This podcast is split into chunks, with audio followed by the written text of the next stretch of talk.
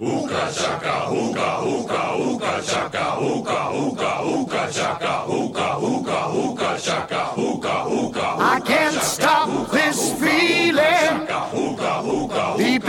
inside of me. Girl, you just don't realize what you do to me.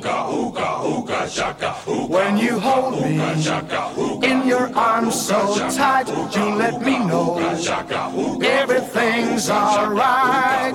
I'm hooked on a feeling. 欢迎小白， 嗯，好，谢谢潮潮。嗯，我的名字叫昭昭。哦，他们哦叫昭昭是吗？是是取自朝阳的朝吗？哎，对对对对，啊，好的，谢谢昭昭，谢谢昭昭的邀请。嗯，谢谢。哎呦，你好可爱哦！就听讲话就是有一种，对，很 super cute 那种感觉，卡卡通片配音是不是？有一点点。对对对对，我之前的声乐老师说我好像就是从小就没有变声，所以一直保持在童声。我说那好吧，嗯，然后就因为这个原因，他拒绝我跟他学声乐。OK OK，嗯所以嗯嗯，我有看你的朋友圈，然后包括你发给我的一些资料啊，就是我能嗯感受到，包括包括你的舞蹈，然后照片，就是我感受到你是一个特别有女性生命力的一个伙伴，一个女人。嗯，第一次有人跟我讲我有女性生命力哦，我好开心啊！啊，因为我我小时候其实是一个比较男孩子性格的人，然后嗯，的确很喜欢动，然后也喜欢带头闹事，然后呢，就是在大学之前，我都觉得跟我玩的好的男生是我的哥们儿。我还记得我大学的时候，我喜欢的一个男生，最后快毕业的时候跟我说说。你怎么就不会撒娇呢？所以我我我一直以来会对自己有这个印象。你今天说出这一块儿的时候，其实我特别的惊喜，再加上没有预料得到。对，嗯但是会，我觉得好像，嗯，这几年这两年尤其有感觉到这个变化。这个变化可能不是来自于性格的，就是可能是来自于开始学习共创教练了之后啊。我自己本身在 MBTI 里面的类型是 INFG 啊，INFG 就是非常的直觉型。啊，然后非常这个感受型的一个人，然后他的代表型的动物是海豚，然后海豚呢，就是它是在他是非常的需要这种团体的连接的，但是呢，如果他没有找到他很认同的群群体，一旦他离群，他可能会孤独而亡。对，所以就是我觉得，就是之前在职场的十几年，相对来讲，在组织里面是希望，哪怕你是一个女生，也希望你是很理性的、嗯很冷静的。对，然后我我前老板曾经跟我说，说在我们团队，无论是男生还是女生，其实我们的性格都是很冷酷的。哦对，所以，所以，所以就是，其实我觉得那那那一段那些年，其实我自己比较感性的一面，其实是有被压制住的。然后我刚刚去上那个共创的基础课和中级课的时候，我就觉得，哎，我好像回到了我自己，我把我的。我把我的身体，我把我的心灵都打开了，然后我的左脑和右脑在一起，然后我就觉得我自己整个人变得完整了，所以我才会觉得是说，呃，这两年的确我会觉得自己整个状态上其实柔软了很多。嗯嗯嗯。这个可能跟你刚刚说到的女性能量有关系啊。所以其实我就觉得特别有意思哈，因为我刚刚结嗯束一个录制，就是那个录制的书就叫做《成为完整而性感的女人》哦，所以我就觉得，啊 对你刚刚说的这一些都是在呼应啊。我刚刚看到了一些女性能量，然后关于女性的完整、感性和理性。嗯，嗯，对，有机会我也去看看那本书。是的，这样的名字其实很吸引吸引人的，成为完整而性感的女人。对对对，是的，嗯。嗯嗯，所以我我其实挺好奇的，你说你以前是冷酷的，你以前做什么的？在企业嗯，嗯我不冷酷，就是我们团队的其他高管冷酷，所以我其实会有一点格格不入。对，就嗯是我我老板就说，哎，为什么你嗯会有情绪？OK，然后对，然后然后为什么就是说你呃会需要去这么样去追求这个是与非、善与恶啊？为什么一嗯些东西你就是不能够去接受？我自己其实原来是做市场的嘛，然后做市场，其实我觉得是我自己很喜欢的一份事业啊，因为我大学学的是经济和艺术的双学位，然后后来去嗯读市场，就是因为我觉得，哎，我好像是一个有理性也有感性，然后嗯啊、有艺术也也想要去了解人的这样一个状态，所以市嗯场营销对我来讲是一个特别特别适合的一个专业。对，嗯然后呃，我曾经跟我老老老板说，我说其实第一个做市场的人是需要生活的，因嗯为如果我们不把自己的触角打开去感受。啊，我们没有办法跟人去建立连接，那我嗯们也没有办法去设计出好的产品、好的嗯广告啊。嗯然后我说，第二个就是做市场的人，如果是纯理性的，可能不太嗯行啊，因为其实去维系大家的是他感性嗯的那个部分。当然，商业里面一定会有理性的部分，但是嗯纯理性肯定是不行的。嗯嗯对，所以我当时嗯其实算是有一点团队里面异类的存在，但我觉得不是整个团队。我老板说的是他比较喜欢的那几个高管啊，他觉得他们身上一个共同的特质是，他们都可以做到理性而冷酷。但我们当时团队里面还是有很多感性的嗯人的存在的，嗯，嗯嗯嗯，对，呃，我特别喜欢你刚刚说的，说做市场就是要真的去跟人连接，然后去了解嗯说人们的需求。嗯，因为我除了做就是做教练以外，哈，就是我还做嗯很多这种教练的 marketing。啊，对，是是的，是哈，你有看到？嗯尤，我有尤其听说，是，尤其是共创式嗯教练，就是我对这个，对对对我对去让更多人知道，就是共创式教练，然后去很好的怎么说，很好的理解，很好的连接，就是充满热情的。嗯，我也是。其实，嗯嗯，我记得我上次去给那个自我实现那个模块做助教，然后嗯当时其实老师和助教要分享一下怎么样找到最开始的客户，怎么样嗯去做收费。然后我就跟大家分享是说，呃，首先我的客户基本上我是不给他们一次体验的，因为在我心中至少要有四次，你才能够去。收获到共创的精华，你可能嗯可以去接触不同的模块儿。你在教嗯练完了之后，你有机会去觉察、去练习、去做作业，那这样你才能够真正体会到共创的魅力。然后嗯呢，所以我没有一不太有一次的体验，然后呢，要么就是四次的体验，要么就是十二次，就是半年的时嗯间，在我看来是一个比较好的蜕变的过程。那嗯我四次的那个体验会比十二次的贵，因为嗯你需要我在更短嗯的时间里帮助你去达到一个效果，其实我是需要付出更多努力的。当时他们就很多人问我说：“呃，你以前是不是做 HR 的呀？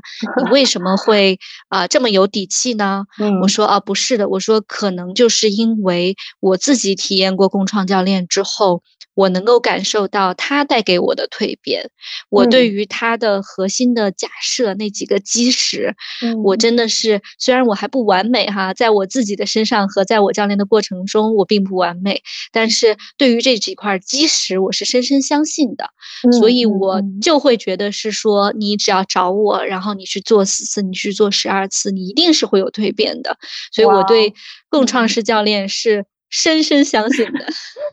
啊，我感受到了哈，感受到了嗯那个底气哈，是从你的丹田，从底下上来的。哇，嗯厉害厉害，对对对，是的，对，能感嗯受到那种。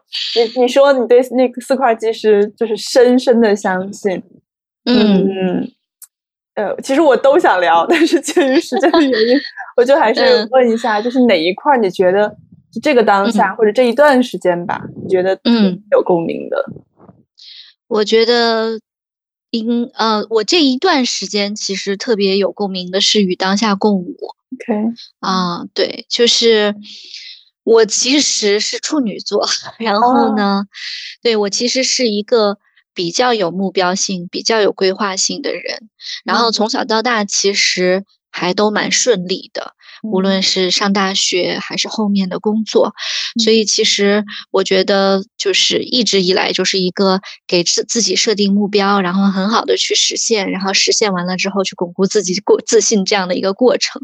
所以与当下共舞这种词，在之前的我看来，就是第一我也不理解，然后，然后第二个就我觉得好像跟我没有什么关系。嗯，对，但我自己其实是，嗯，我觉得是这一年吧，就是我去年完成终极模块，当时我有一个同学，然后有一次给我教练的时候，他的给我的一个作业是，啊，你敢不敢在让你的日程表上空三个月？就是这三个月你不做任何安排。我说我不敢，然后他说。那一那那那他说你能接受多久呢？我就跟他讨价还价，我说一个月吧。我说一个月对我来讲已经是非常非常挑战的。他说那好，对，然后我就试了一下，结果试了一下之后，我觉得哇哦，就是就是我觉得最棒的一个点是，嗯，因为我是一个对和人的连接还挺敏感的一个人。那这一个月里面最棒的一个点是。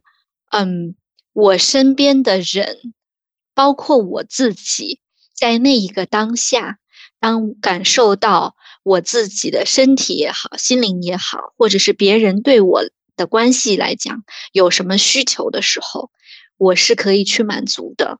我有这样的自由度和灵活性，然后。这一点上就让我产生了对自己极大的满足感，就觉得嗯很不错。嗯，哎，我其实我其实一边听我还一边感慨呢，真的是这个叫什么？就是处女座，其实还有一个特点，就是服务他人啊，就是对对对对对对对，是的，满足。嗯，对我以前其实非常挑战的就是那个呃工作和家庭的平衡，因为处女座喜欢服务他人，于是他人也喜欢来找你。那么当你工作很忙，别人又来找你，你没有办法兼兼顾的时候，你就会非常烦躁，然后有的时候甚至会透支自己，让自己就是太累了，然后就免疫力崩溃啊什么。是的，对，嗯嗯嗯，对，刚刚打断了你，你接着说，嗯。嗯，没有，就是很感慨，因为我觉得这样的一种状态是很适合做教练的，嗯，对。对，这这一年其实我的教练还有我的小伙伴，还有我的客户给我的反馈是觉得我的。being 有很大的提升，就是一直处在一个非常放松的状态。然后我自己其实就是，甚至这个东西其实有在我的身体里体现出来。我之前其实是非常非常容易感冒的，那我这一年就整个身体的状态是非常不错的。嗯嗯，这也就呼应了我们说那个女性能量哈，就是 女性的这种身体敏感度真的是对，嗯嗯，对，是的，嗯嗯。好呀，就是跟你聊天，嗯，就是觉得就是你的那个声声音哈，气沉丹田，就是很强的那个气息，就是那种生命力很，我就感觉那个火的能量，就是很往外冲的感觉。嗯，对，我是金火狮子。哦，哎呀，怪不得，怪不得，嗯，对，是不是非常火？就的确是特别的火。对我是金火狮子加月天蝎，所以其实对我来讲，就是我之前持续面临的一个矛盾是，在我情绪波不波动的情况下，我是非常非常有行动力的，而且我在人群中就是很耀眼、很有光芒的。对，但是月天蝎就是也比较容易感受到极致的情感。对，当情绪。波动的时候，就会限制住自己的行动力。然后，当自己的行动力不好的时候呢，就会情绪就会非常的低沉，就陷入一个恶性的循环。所以后来我就知道，我要让自己处在一个正循环 的一个模式中。对，嗯，哎，那你学教练的这段旅途呢？因为我不太清楚你大概花了多长时间学。嗯。嗯，我挺快的。我去年八月份上的基础课，然后九月份到一月份上完中级课，二月份因为有春节没有泡的小组，然后三月份开始上泡的小组，然后到八月份到今年的八月份上完泡的小组，然后上完了泡的小组之后，花了差不多三个月的时间，然后加再加上之前这六个月的 POD 小组，就大概九个月的时间完成了那个一百个小时的付费实践，然后就马上去报名，然后明年一月份考试，所以我其实几乎就是没有什么间隔。这个处作家狮子就体现出来了。所以他们说，有的人上上好几年，有的人上就上一年，就是这个。对对对对对，对这个可能不仅跟一个人他当下的生命历程相关，还真的跟他的这个整体的能量、他的 type 相关啊。是的，而且我我去年其实上完课了之后，我发现我就没有钱了，我的 私房钱已经用完了。对，然后然后我今年的那个认证小组的钱就是靠我做教练。然后就是我收了新的客户，他那个因为是按月付费嘛，我收了新的客户的钱，我就把这个钱专门放在一个账户里存起来，然后将来就是那个教练认证的时候扣费就扣这样的钱。刚刚跟你这个采访之前，我刚刚把今年我整个教练的那个小时数和收入统计了一下，发现哎，正好交完了认证的钱。哇，好棒好棒！哎，这个应该是我就是第一个很直接的。采访到或者聊到的，就是你真的，呃，因为我大概知道认证是多少钱嘛，那三千九百九十九美金啊，对，它是这样的一个数字，所以我会觉得只有三，只有三千九百九十九美金，对，认证是那个 pod，不止，不止哎，现在涨价了，涨价了，涨到多少了？嗯，现在差不多一个月就是一千出头的美金了，所以六个月是六千多美金了，它是按月付的是吗？对对对，按月付的。哇，涨价了，是的，涨价了。OK OK，哇，那你那我其实就是在算，就是说你学完教练之后，你的这个呃 revenue，因为很多人都会问啊，我学完之后我大概是怎么样？对，多长时间什么能够收回成本啊，或者是赚的怎么样啊？嗯，我反正今年到现在为止，差不多十二个月，我有十二个长期客户，然后十二个长期客户，要么就是四四次，要么就是六次，或者是十次、十二次，反还有二十四次的。对我有几个客户，其实已经是交了二十四次的钱，然后大概就是我自己刚才看了一下，收入是接近七万块钱人民币。哇哦，哇哦，你对这个结果怎么样？感觉？非常满意，满意全按一，对对对，还非常不错。嗯，OK，这个跟你一开始投入进来学教练，就是你有想过会这样吗？没有，我原来学教练的时候，第一我不知道需要这一百个小时的付费认证时间，对。然后第二，我那个时候其实没有想过我将来要做教练，啊，我那个时候其实只是。嗯，我是去年年初的时候接触了司董会教练，然后我司董会教练的那个老师让我觉得他的维度非常的高，然后呢，我就跟他学了司董会教练，然后也跟他一起设计了当时疫情期间司董会的线上的课程，还帮他做了助教。后来呃，有一次我们吃饭聊天的时候，他说：“小白，我觉得。”呃，其实你应该去学一下教练的基础课程。第一个，你非常适合；第二个，这个可能会对你非常有帮助。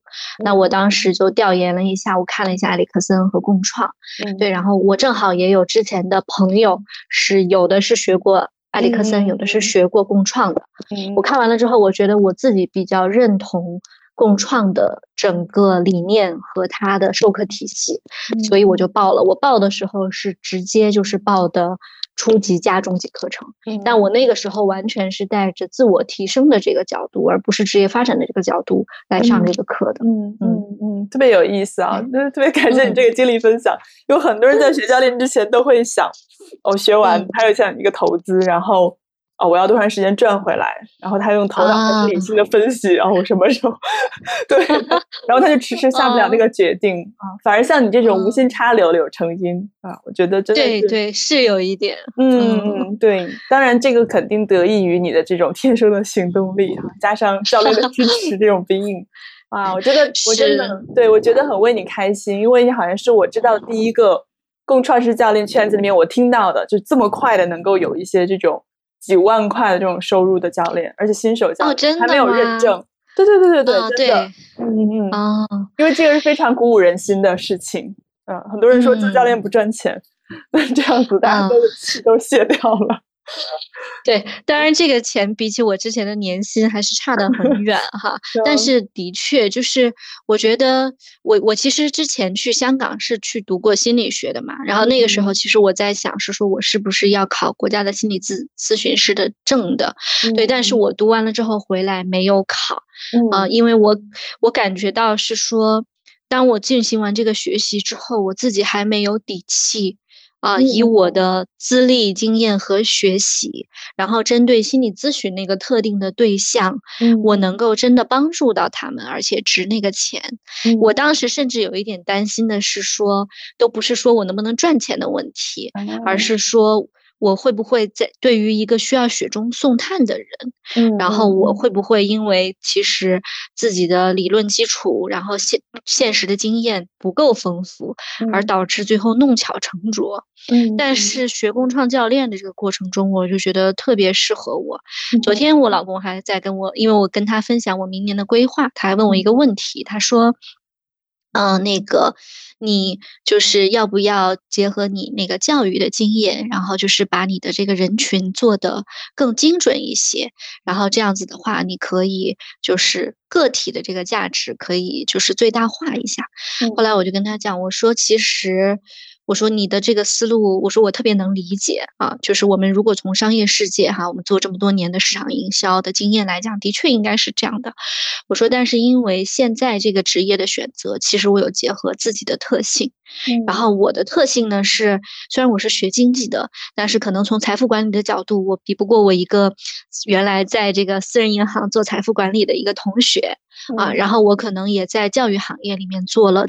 做了大概五五五年左右，对，但是可能比如说单从教育的这个角度来讲，可能会有一个更资深的一个教育的人士，但是我的特质是。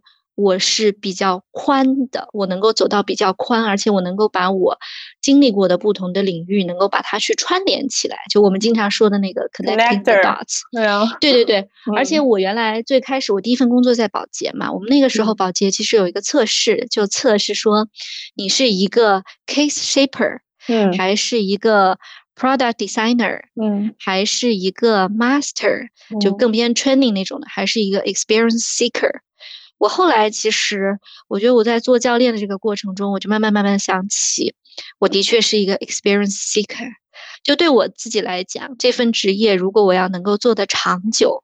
啊，其实就是能够保持它一定的宽度，在这个里面，我能不断的去探索，对于我本身自己也是能够有这种新鲜感和收获，也是非常重要的。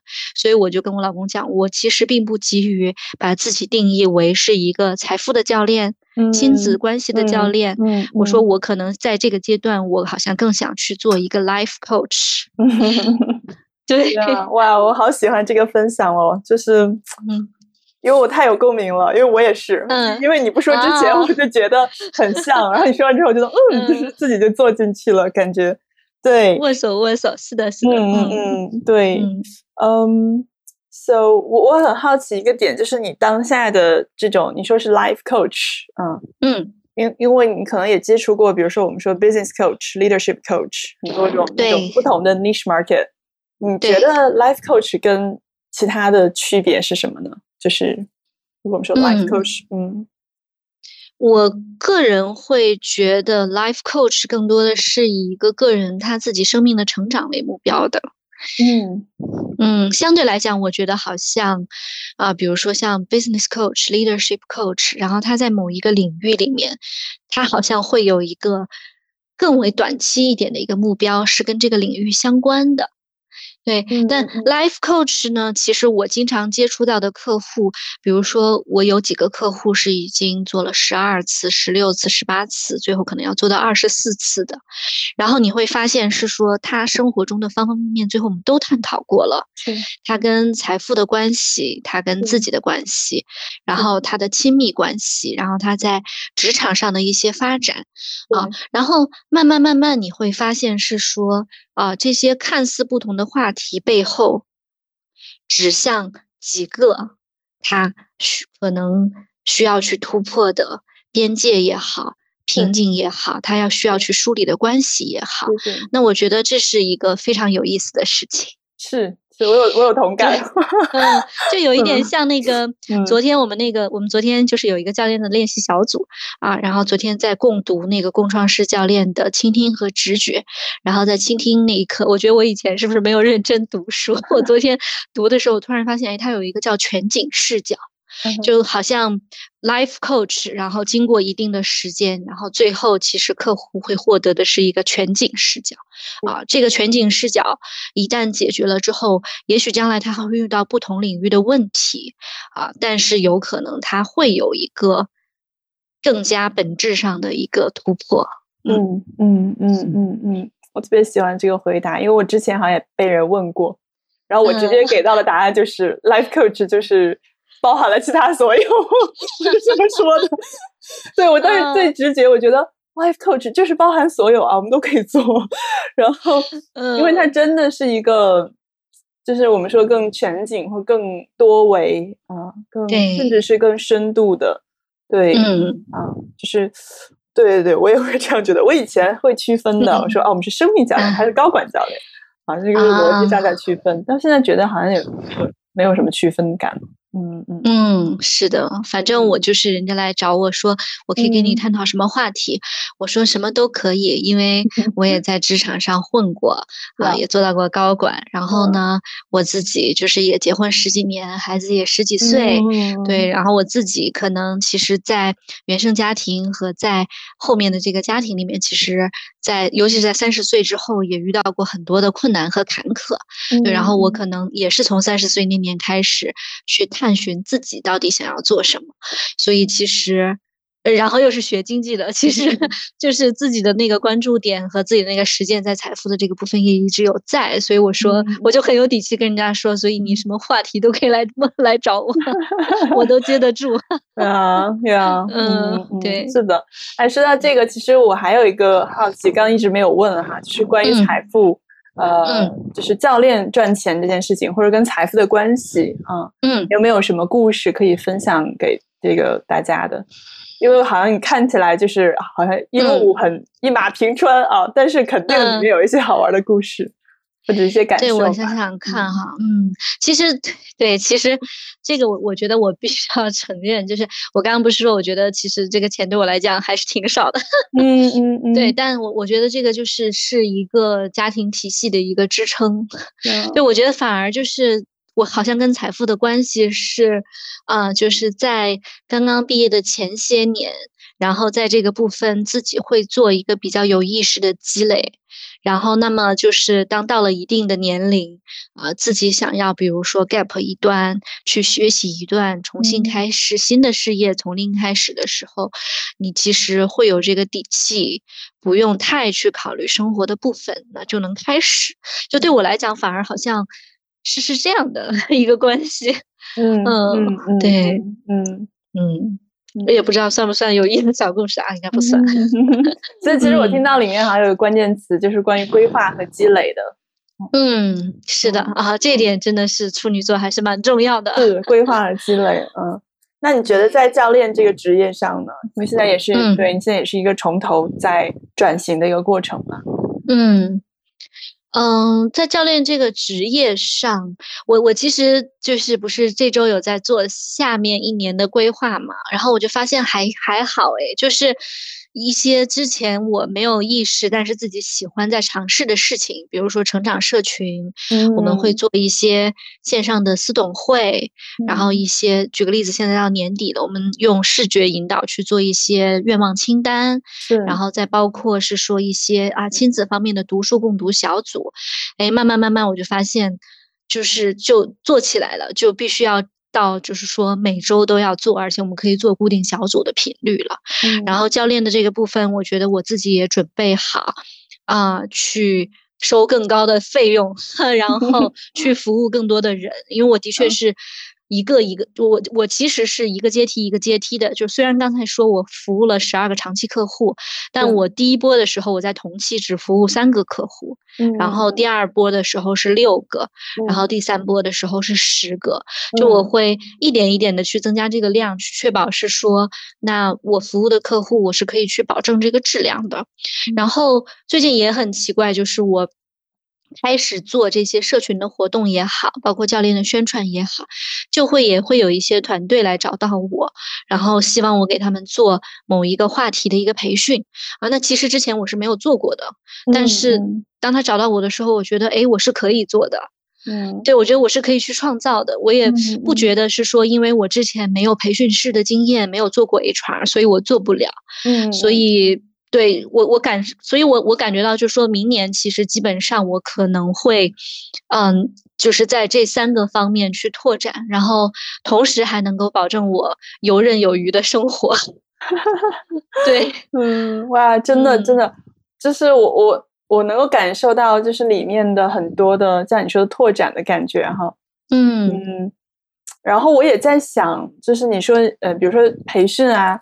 就是你说你不是觉得你做不了，反而你觉得你可以去尝试，就这个感觉，呃，你觉你会不会觉得它跟在共创的课堂上我们受到的那种体验式的学习有关系？嗯。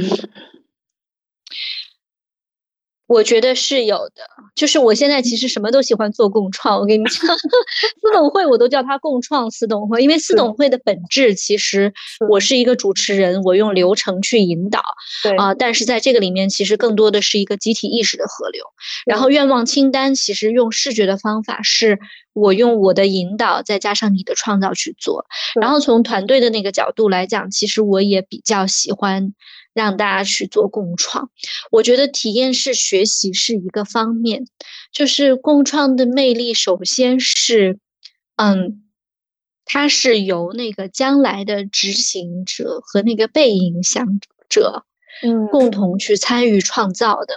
所以这个东西里面，如果我们如果从一个团队的角度来讲，它如果我们不能说是。某一个人百分之百的完全意愿，但是这个里面至少结合了他百分之五十的完全意愿。所以，我举个例子，我们以前做品牌的时候。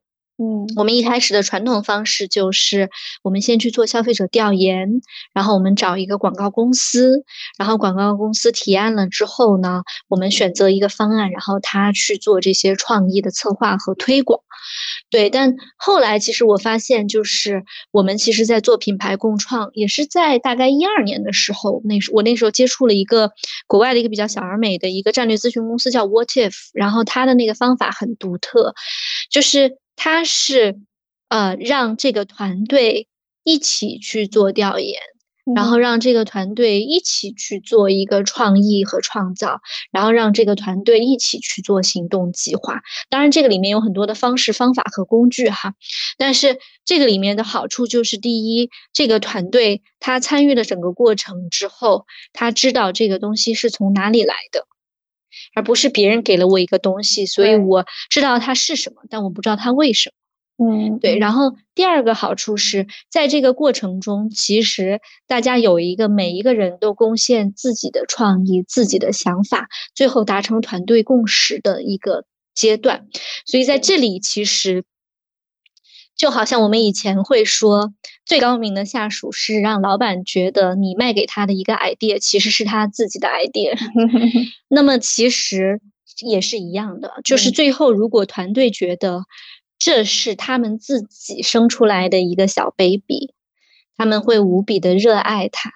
他们会非常想要去抚养他，把他抚养长大了之后，他们会有很多的成就感，同时他们也会有很多的反思。所以这是我为什么就是非常 buy in 共创的这个方法论的原因。哇，谢谢你用这个市场的角度和专业的视角给我们分析了一下为什么共创或者体验式学习就这么的 efficient。嗯，对，是的，是是是是，哇哦，嗯嗯。那那聊了这么多很 hyper 的事情能量过后哈，你这个过程里面真的一点恐惧也没有吗？就是一点有有有有有有，对，我们聊聊恐惧的部分。对对对，五五月五月，我我哎，这个我觉得也很有意思，就是我每年的五月和十一月份，然后我自己情绪上就会有一个低谷期，然后突然有一天，对我一个星座的同学跟我讲说，十一月是天蝎的月份，嗯。是，然后五月份是双子的月份，然后，我本身是月天蝎嘛，然后我的南交吧是双子，就我今生其实对我来讲，就是不太去追求广度，而是去呃不太去追求深度，而是去追求广度，其实是我的一个课题。所以我其实今年五月份的时候，我就觉得，嗯，我就在想我在干嘛，就在那个认证的过程中，我就在觉得我在干嘛，因为。嗯，我身边的朋友，包括我老公，然后其实，嗯，他们相对来讲就是有一部分，也不是所有人啊。但是你看，你那个时候你看到的就是那一部分人，嗯，然后那一部分人，你就觉得他在职场上发挥的很稳定。然后他在一家公司会做至少五年的时间，他的职业生涯是往上走的，做到现在他至少会做到一个呃比较大型的公司的类似于 CMO 或者是 Marketing Head 市场部。负责人这样的一个职位，然后年薪两三百万肯定是有的啊，然后就你就会陷入自我怀疑，对，就是你有的时候你。自我接纳其实接纳你原来不太能接纳你的自己的那个部分嘛，对不对？嗯，对。但你接纳了一段时间之后，其实我有的时候就跟我的客户讲说，比如说他现在在这个极端，那我其实给他布置的作业可能是往那边那边走一走，他就会担心是说他会不会走进那个极端。我说其实还挺难的，就是你已经在这个极端了，就是这样拉能稍微拉回来一点儿，你想一下去到这个极端。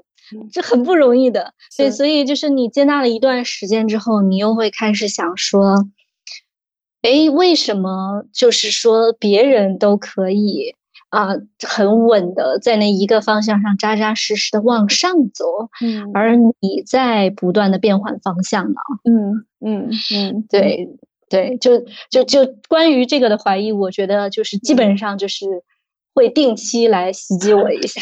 啊，谢谢你的坦诚啊！这个这个真的是我们如果说，呃，共创的语言体系里面有个心魔，如果我们说它是个心魔，几乎每个人都有。别人啊，你渴望的状态，那个人达成了，他就在你身边，然后你天天看着他，那就会对自我产生一些犹豫和怀疑。嗯，对，而且你通常就是你经常在怀疑自己，说你渴望的就是自己的反面，就你明明知道你不太可能成为那样的一个人，如果你成为那个人，你会很痛苦。但是你就是会去渴望 啊，对，嗯，那那一份渴望里面是什么呢？对，我觉得是对自己的不确定，有的时候也有可能是因为，如果恰好你的这个类型是跟社会上大部分人或者是主流价值观不完全一致的时候，对，你就更难去坚守住这份。对自己的接纳和信心，嗯嗯嗯嗯嗯，是，嗯，比如说我们父母就一定会说，你怎么就不能对吧？然后在一个公司好好工作，然后安安稳稳直到退休呢？对对。啊，我前我昨天那个不是说我凌晨两点到四点醒了吗？就是我醒着，然后我就看了一些东西，我去看了《道德经》了，然后还有还有一句话让我印象很深刻，就是当别人有情绪的时候，是他们修行不够；然后当我有情绪的时候，然后我要做自我接纳。对，让我突然想到这个，就 这个感觉好像是教练的心魔哦。对，就是嗯，觉得很有趣，就是嗯，对我就有的时候经常在反思，就是教练这个帽子或者这个职业啊，这样的一个 title，它到底又限制了我们什么？就是我好像经常在在想这个东西，就是嗯，所以最近也在想说，那我作为一个人啊，非教练，嗯，就是一个。除了教练这个帽子以外的，就是我的那些其他的所有的想法，就作为一个人七情六欲，然后非常低，就我们说低层的一些能量和欲欲望也好，高层的，就是这样，所有所有，就作为一个人，我那个真实的样子是什么样的？就是有的时候会被教练批为。我我特别我特别能理解你，对我我我完全知道你在说什么。这个问题其实我想过，嗯，对，然后我觉得。所以，我这辈子可能不会把自己百分之百的时间都放在做教练。我是说工作啊，嗯，就是只是纯工作的时间，我都不会把自己百分之百的放在做教练。第一个，我觉得当然，其实共创本身已经是非常滋养教练的一种方法。是，但是整体来讲，共创你从教练的这个角色来讲，你还是为别人去服务的，对吧？那我自己会觉得是说，它相对来讲还算是一个输出。那我觉得，如果我没有时间让自己去输入的时候，我是。没有那个意愿去出持续的输出的，嗯，也许是因为我觉得不再新鲜了，也许是因为我觉得我不能够再产生新的价值了，或者是 whatever，对。然后另外一个就是，其实我觉得我自己的生命是需要不同的角色去挥洒我不同的能量的，能量的，就是教练是我能量的一个部分，那我要有时间去。运动和跳舞啊，去感受自己的身体和心灵的连接，对，然后我要有时间能够跟我的朋友和家人去相处啊，然后我也能够有时间跟我的一些呃完全不在意我是谁的闺蜜喝酒打牌，对，所以我觉得就是我要有。这样的一个丰富度，我才可能，而且愿意持续的去做一个教练。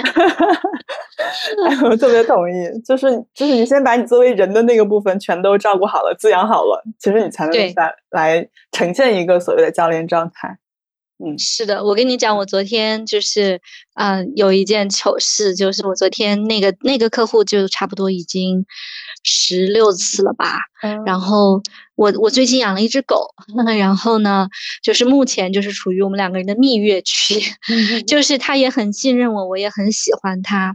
然后昨天呢，我就有点怕它孤单，所以昨天呢，我就在一楼，没有在我平时的那个工作室给我那个客户做教练。然后那个狗狗呢，没事就来蹭我一下，它蹭我的时候，我就想摸它一下，我就感觉我明显的不在教练状态。事后我就问我的客户说，我觉得我今天非常不在教练状态，我说我都不知道我在干嘛。我说你有这个感受吗？他说有的。他说就是好像这一次就没有之前每一次那种醍醐灌顶，就到最后都有一点走神。我说啊，我说是的。我说我今天换了一个环境。我说那个就是我们家新来了一只狗狗，我跟它待在一起，然后有一些分散我的注意力。我就跟他说，我说我很抱歉哈，我说肯定不会有下一次。然后他说，嗯，他说这个。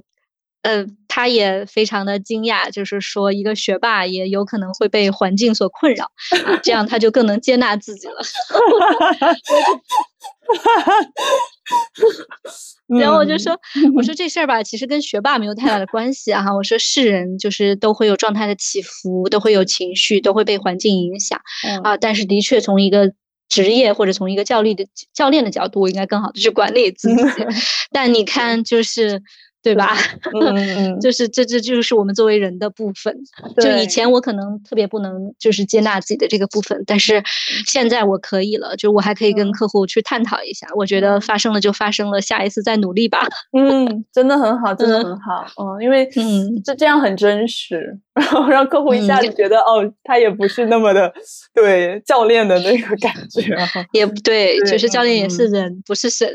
对，哎，说到这个，其实我我最近老是跟伙伴们聊起来，说我现在觉得教练到底是什么？他就是呃，好像是拥有一些教练技能和这种从教练状态的一个普通人，就是一个很真实的，甚至是比普通人还要更真实一点的人。就是他非常的，嗯，我觉得“真实”这个词，对我觉得“真实”这个词就就可以，就我觉得是可以去涵盖我想表达的意思。然后他就是只不过多了一些教练的一些技能啊，或者是些受受训过而已，嗯，他也不是什么 对能够解决所有的问题啊，能够什么像圣人一样啊，嗯，怎么样啊那种感觉，嗯嗯。对我以前会觉得教练是个镜子，但我自己学到教练的后面的阶段的时候，其实不不不完全觉得自己是一个镜子。我上个周末跟客户然后一起探索一个比喻的时候，我还挺喜欢的。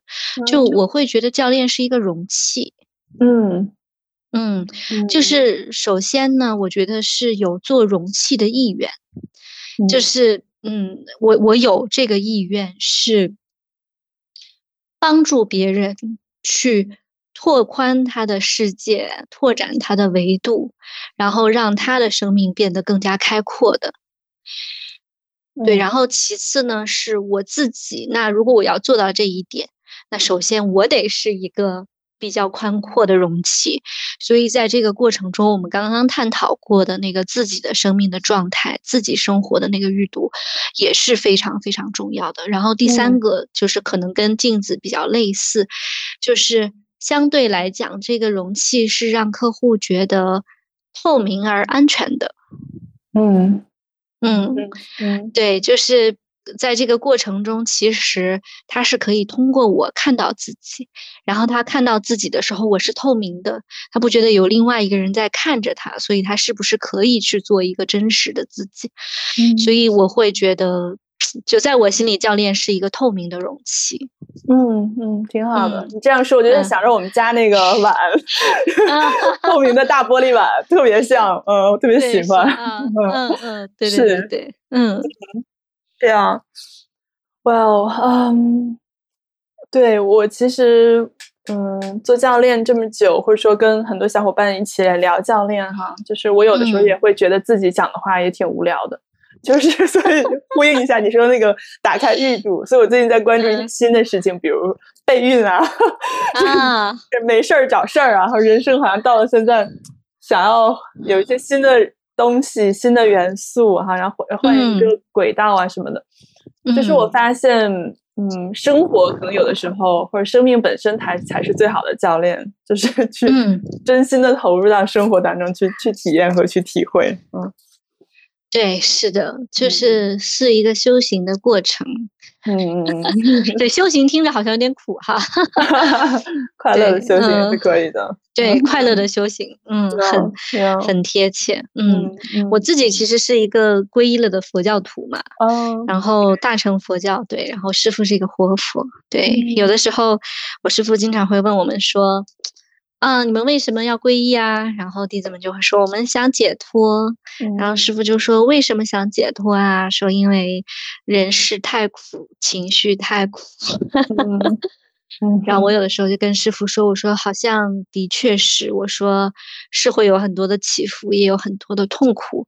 我说但是好像现在我对解脱这件事情还没有一个百分之百的一个追求，就是。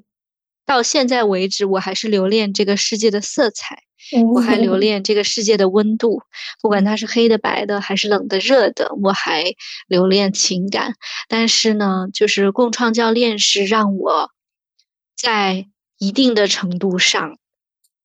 有一种解脱感觉的，这个解脱的感觉，并不是来自于我死了，所以就没有感觉了。对，而更多的是说，经过这个刻意的练习，当你完全沉浸在另外一个人的故事和需求里，你会暂时的在那一个小时里忘掉自己，忘掉刚刚发生的一些鸡毛蒜皮的事情，忘掉刚刚正在起伏的情绪。其实这一个小时对于我来讲是一个非。非常好的疗疗愈，它也是一定程度上的解脱。那我觉得，对于目前的我来说就够了。哇，好美妙啊！是的，啊，我特别喜欢你刚刚讲的，因为它既呈现了一种我们所说的教练状态，你的你的那种状态，然后又表达你自己的一些感受和一些体悟。嗯，这样。嗯，对，所以真的是因为享受，然后又能赚钱，然后就决定让教练成为自己未来的半途里的一个部分的。嗯嗯，是的，可以看出来你的享受。嗯，每次聊到你的这个，对，当然你全程啊都是笑开花的一个状态。啊，对，是的，嗯，好啊，好啊。那我们最后会有一个仪式哈，就是因为到年底嘛，然后。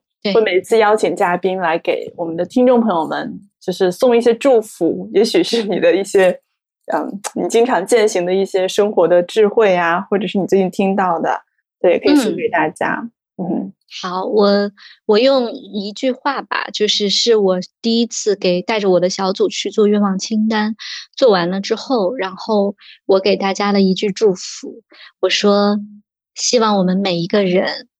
都拥有一个充满了愿望和实现的二零二二。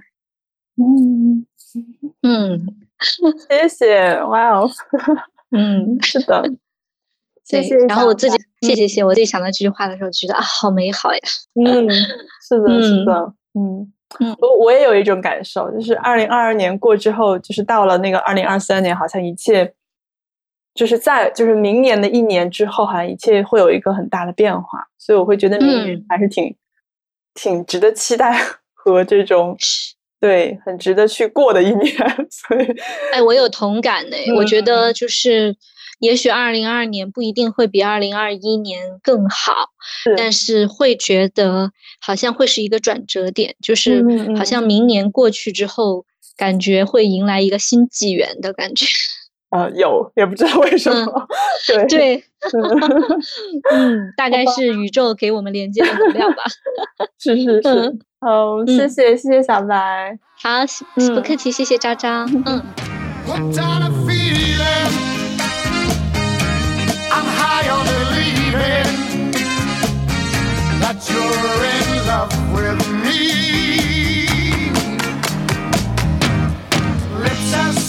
sweet as candy. Its taste is on my mind. Girl, you got me thirsty for another.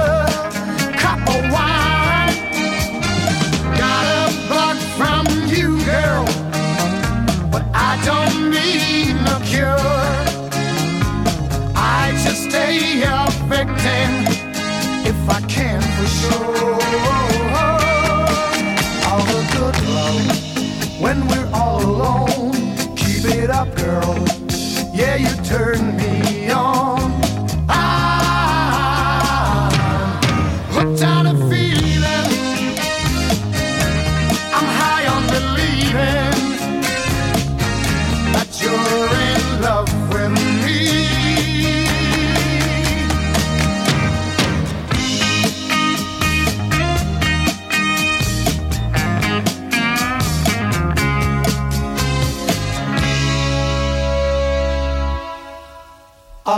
good love when we're all alone. Keep it up, girl. Yeah, you turn me on.